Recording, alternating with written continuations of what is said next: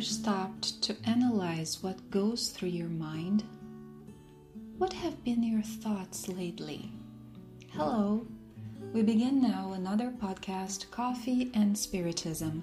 Today with a message from Melissa dos Santos. May Jesus' peace invade our hearts at this moment. Paul in Philippians chapter 4 verse 8 makes a very interesting remark. Quote, As for the rest, my brothers, everything that is true, everything that is honest, everything that is just, everything that is pure, everything that is lovely, everything that is admirable, if there is anything virtuous and praiseworthy, think on this. Unquote. Upon that statement by Paul, Spirit Emmanuel makes very important observations for our reflection today. The text we will read now is in the book Our Daily Bread. It's lesson 15 entitled Thoughts. Emmanuel says, and we quote All human endeavors are the result of human thoughts. Before anything else, the evil and the good, the ugly and the beautiful, lived in the mental fountain that produced them in the ongoing activities of life. The Gospel lays out the generous course for the human mind to renew itself on the paths of higher spirituality, proclaiming the need for such a transformation on the way to the higher realms. It is not only with the intellectual fine points of philosophy that disciples will begin their efforts to accomplish this goal. Renewing one's thoughts is not as easy as it may appear at first glance. It demands a large capacity for self denial and profound self control, qualities that humans cannot achieve without work and heartfelt sacrifice. Thus, many servants of Christ just change the words they use, believing that they have reformed their thoughts. However, at recapitulating retentive experiences when circumstances repeat themselves, they once again encounter the same troubles as before, because obstacles and darkness have remained in their mind like hidden phantoms. To think is to create. The manifestation of this creation may not play itself out all at once in the arena of transitory effects, but the object formed by the power of the mind lives in the inner world, demanding special attention for the endeavor of continuity or extinction. Paul's advice to the Philippians displays sublime content. Disciples who are able to comprehend its profound essence who heed it each and every day by trying to see the true, honest, just, pure, and lovely side of all things, will have discovered the divine formula. Unquote. What a beautiful text from Benefactor Emmanuel. By the way, Emmanuel has a saying Melissa usually quotes in lectures and to herself discipline comes before spontaneity. To us, at the evolutionary stage we find ourselves, it's not easy yet to tame our thoughts. They come and go with great strength, sometimes stronger than our capacity to handle them. As much as we don't wish to have certain kinds of thoughts, they come up.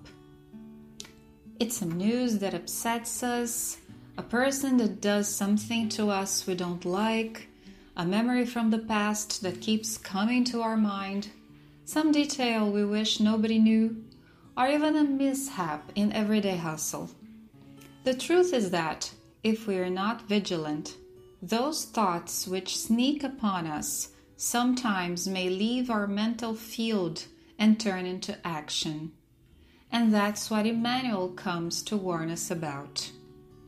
There is a Chinese proverb that goes more or less like this We cannot stop a bird of sadness from flying over our heads, but we can keep it from making a nest. Sadness just as any other feeling considered inferior, such as anger, envy, must be constantly monitored by us. The first step for that is to admit that we still have those feelings, those thoughts. That's part of our process of self knowledge. Being sad or even angry from time to time in specific situations is still something very common to us. But we cannot accommodate ourselves to that. Reliving that feeling, that situation, thinking about it over and over again, that's letting the birds make nests, as the proverb says. And what would be the formula to try and contain that? Melissa guesses it's discipline the discipline of keeping vigilant towards ourselves, the discipline of meditating about our thoughts and actions, the discipline of always making an effort to try and be a better person, the discipline of thinking positive and always trying to see the good side of life and people. Then we have two important statements to complement our reflection. The first one comes from St. Augustine in the famous answer to question 919 from the Spirit's book. Do what I myself used to do during my life on earth. At the end of each day, I would assess my conscience, review everything that I had done, and I would ask myself whether I had failed in some duty, whether someone might have reason to complain of me. It was thus that I arrived at knowing myself and in seeing what there was in me that needed to be reformed. And another statement by Paul, which inspired Emmanuel to write this text, and one we read at the beginning of our podcast. Everything that is true, everything that is honest, everything that is just, everything that is pure, everything that is lovely, everything that is admirable, if there's anything virtuous and praiseworthy, think on this. Good thoughts attract positive things. A prayer said with faith and love attracts good spirits. Good actions attract good actions, and so forth. We connect ourselves to the plug at which we direct our socket. Let us keep our thoughts on high. Let us pray more. Let us see and hear good things. Be kind, love each other to try and see the good and the beautiful everywhere, to appreciate nature and cultivate gratitude in us, gratitude to all that happens to us. Thinking is creating, warned Emmanuel on this text. May we create a wonderful world in our heart.